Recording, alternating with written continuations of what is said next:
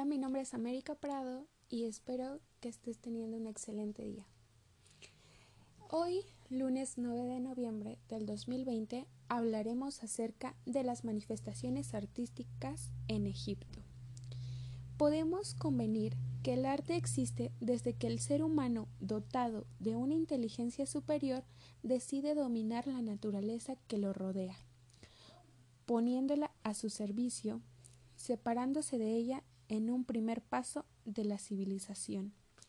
El ser humano siempre ha hecho arte, y no como un lujo o algo superfluo. No hay sociedad o época histórica sin arte. El arte es una necesidad social mediante la cual se expresan imágenes de la realidad física y del mundo psíquico del ser humano que interpreta la realidad a través de ideas y creencias. Como ya sabemos, el arte es un lenguaje universal con capacidad de sublimación que está por encima de las fronteras del espacio y del tiempo, como se puede observar en monumentos tales como las pirámides egipcias o la Guernica de Picasso. El arte egipcio es una de las características más importantes del antiguo egipcio, con obras monumentales que generalmente tenían carácter simbólico, funerario o religioso. En cuanto a la pintura y los bajorrelieves, se caracterizaban principalmente por presentar figuras yuxtapuestas en planos superpuestos. Las imágenes se representan con un criterio jerárquico. Por ejemplo, el faraón tiene un tamaño más grande que los súbditos o los enemigos que están a su lado.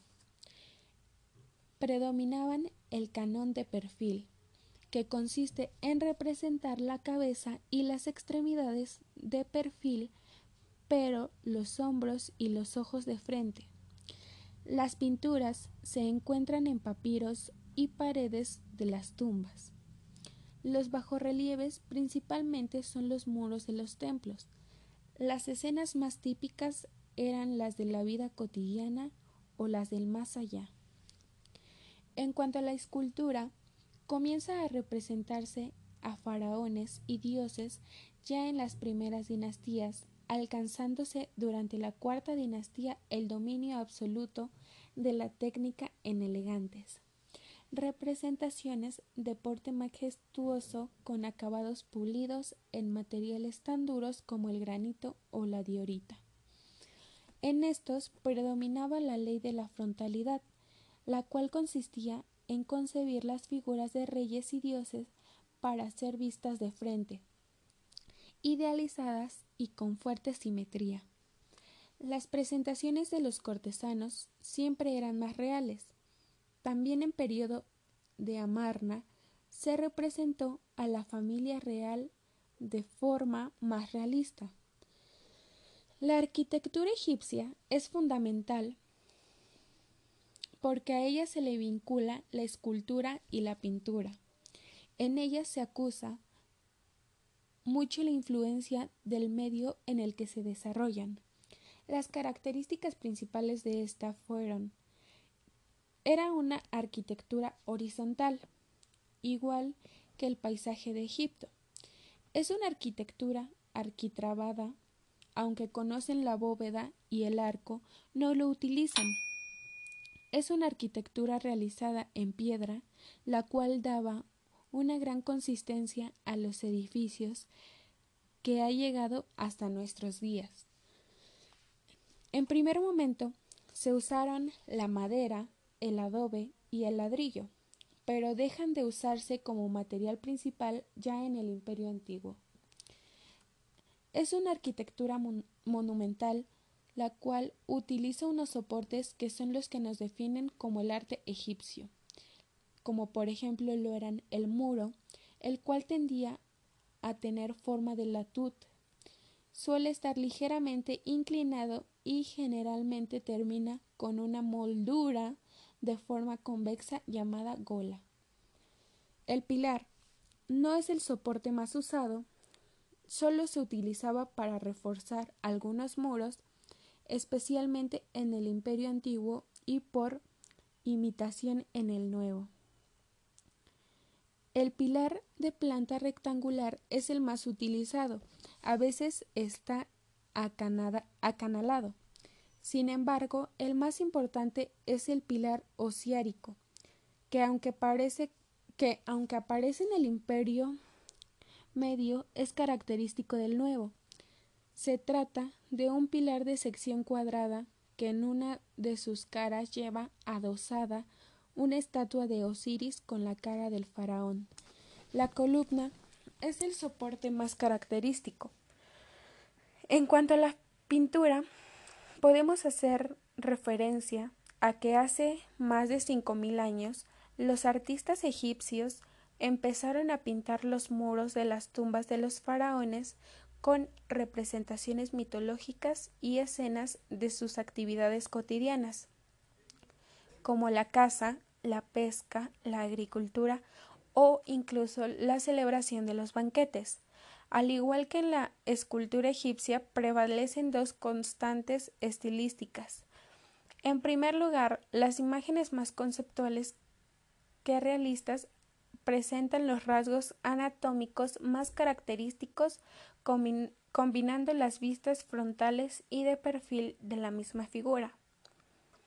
En segundo lugar, la escala de las figuras indica la importancia de las mismas y así el faraón aparece más alto que su consorte, hijos o cortesanos.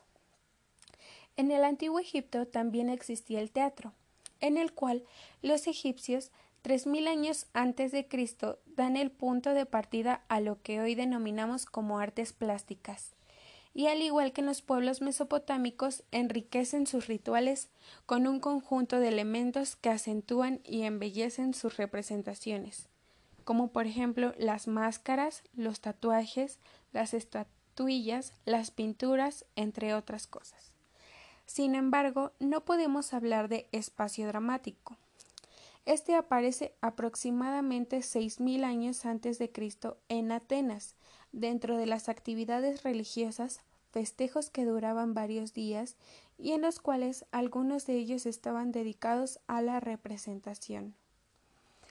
En cuanto a la danza, desde el inicio de la humanidad, la danza ha servido para expresar los sentimientos de alegría en las ceremonias religiosas, funerales y fiestas populares. Los antiguos egipcios también bailaban al compás que marcaba la música para transmitir de esta forma sus sentimientos. Así la danza ha sido una de sus manifestaciones artísticas más comunes entre los egipcios desde el inicio de su dilatada historia.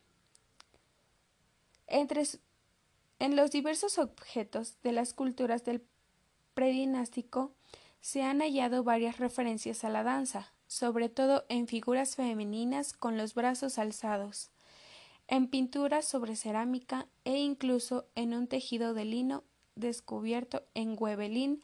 Las danzas tenían lugar durante las ceremonias religiosas, banquetes, fiestas populares e incluso existían las danzas guerreras.